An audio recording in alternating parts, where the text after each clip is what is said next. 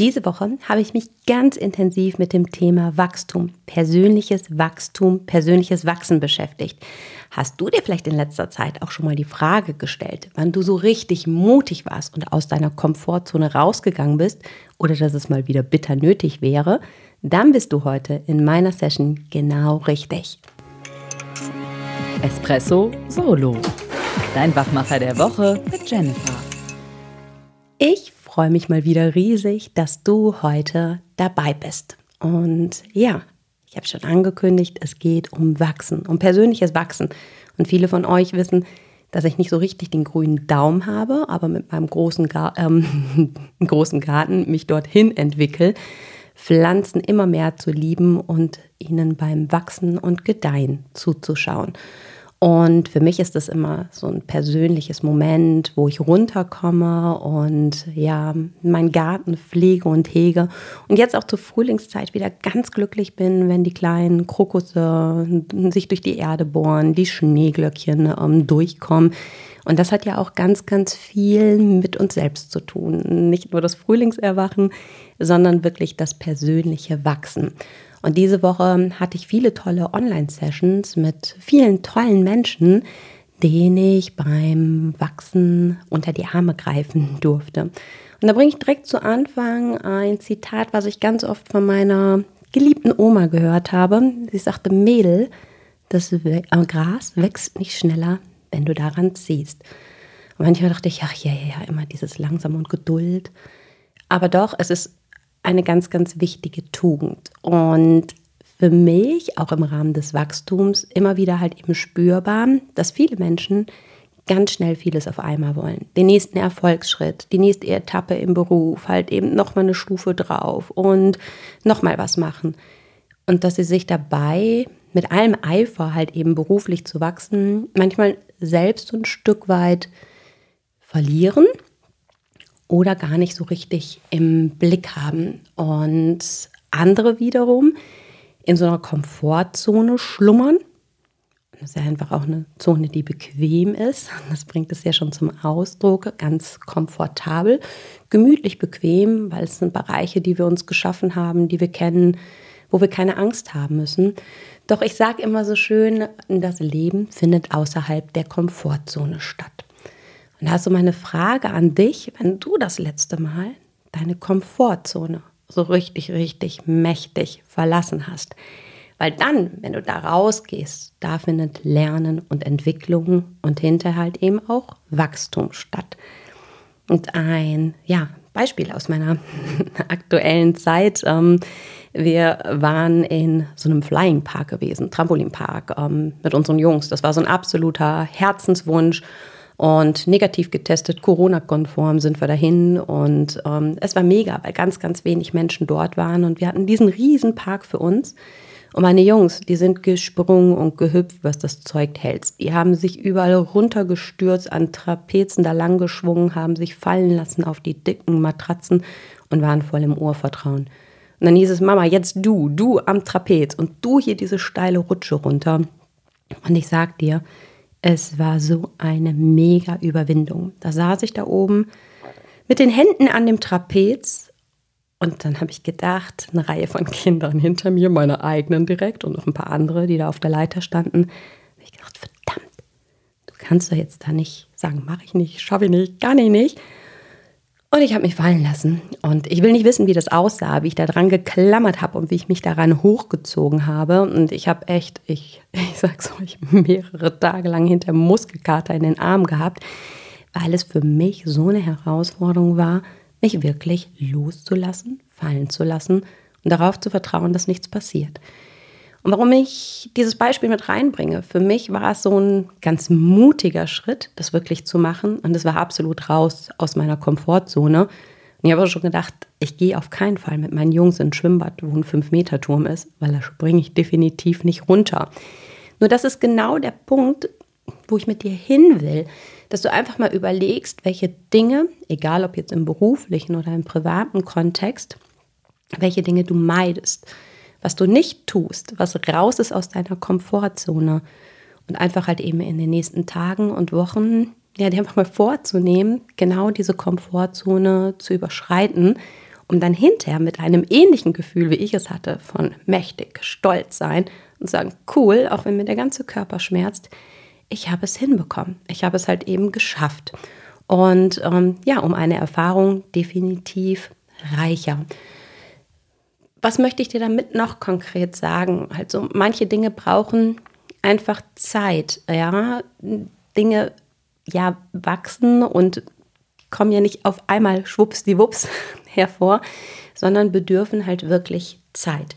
Und wie ich mich halt eben mit diesem Wachsen und raus aus der Komfortzone beschäftigt habe, ist mir unter anderem ein sehr, sehr cooler Song um, untergekommen. Es ist eine Künstlerin, die ich sehr, sehr schätze.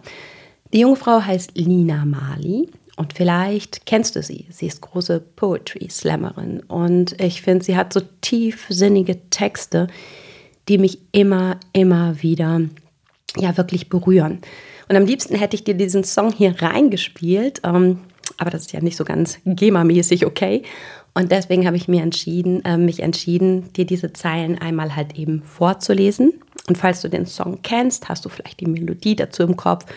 Oder wenn du gleich durch bist mit meiner Solo-Session, dann googelst du und findest den Song halt eben definitiv an ganz vielen Stellen im Netz und kannst ihn dort nochmal richtig genießen. Und ein Ausschnitt daraus lautet, alle fragen, was will ich werden? Niemand fragt mich, wer ich bin. Alle haben ihr Ziel vor Augen, vielleicht bleibe ich dafür blind. Alle stricken ihre Pläne und hoffen, dass nichts zerreißt. Ich verliere den roten Faden, such nach einem grünen Zweig. Alle wachsen über sich hinaus, alle wachsen, wachsen, doch wer davon blüht auf? Ich verliere den roten Faden, such nach einem grünen Zweig. Alle wachsen, wachsen, doch wer davon gedeiht. Für mich sind so diese Schlüsselzeilen da drin, wer bin ich? Sich mit der Frage zu beschäftigen, wer bin ich denn tatsächlich? Nicht in welchen Rollen bin ich unterwegs, was bekleide ich, sondern wer vom Kern bin ich wirklich und was will ich wirklich, wirklich?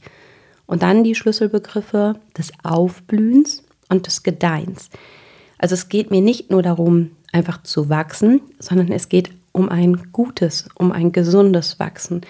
Sprich, dass du dir die Zeit nimmst, in Etappen, in deinem Rhythmus, in deinem Schwung und Tempo, den nächsten Schritt zu gehen, Step by Step. Und das entsprechend Relevante ist für mich dabei, dass du dir Ziele setzt, dass du klare Ziele vor Augen hast und dass du diese Ziele, wie du es vielleicht kennst von anderen Zielen auch, dass du sie wirklich smart formulierst, dass du genau vor Augen hast, wie die nächsten Etappen halt eben laufen können, um immer wieder auch einen Antreiber zu haben, nicht in dieser Komfortzone stecken zu bleiben. Und da bringe ich gerne halt eben noch ein paar kleine Beispiele, ne, wo Wachstum halt eben anfängt oder was auch so ein Ziel sein kann. Weil vielleicht schwirrt dir die Frage im Kopf herum, ja, hm, was soll ich mir denn jetzt mal vornehmen? Wie könnte denn so ein nächster Wachstumsschritt aussehen?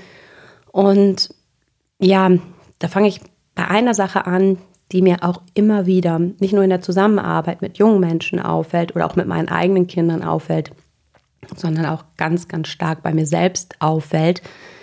Und Ralf und ich haben auch ein paar Mal schon drüber gesprochen. Da gibt es den Second Screen und den Third Screen und wir sind irgendwie immer in dieser virtuellen Welt unterwegs. Und wenn ich da hinschaue, was kann so ein potenzieller Saboteur im Rahmen meines persönlichen Wachstums sein, dann sind es oft halt eben Medien oder halt eben der übertriebene, fast schon grenzenlose Konsum von Medien. Weil oft stelle ich die Frage, was ist denn das letzte Buch, was du gelesen hast? Oder wie viele Bücher hast du seit Anfang 2022 gelesen? Und dann heißt es, sind doch erst zwei Monate, ich habe noch kein Buch gelesen. Und ich persönlich liebe Bücher. Und wir haben ganz, ganz viele Bücher hier in, in, im Begeisterungsland, eine ganze Bibliothek voll. Und zu Hause auch ganz, ganz viele Bücher und auch in den Zimmern meiner Jungs. Und ich finde Lesen so verdammt wichtig. Und da ist es mir mal wieder wie Schuppen von den Augen gefallen, dass so wenig gelesen wird. Und manchmal wird fachliche Literatur gelesen, aber wenig Literatur, die einen selbst nach vorne bringt. Und zum Beispiel auch zum Thema Selbstentwicklung gibt es so viel tolle Literatur. Überleg vielleicht auch an der Stelle mal für dich, wann du das letzte Mal ein Buch gelesen hast, was dich nach vorne gebracht hat, was dich weiterentwickelt hat.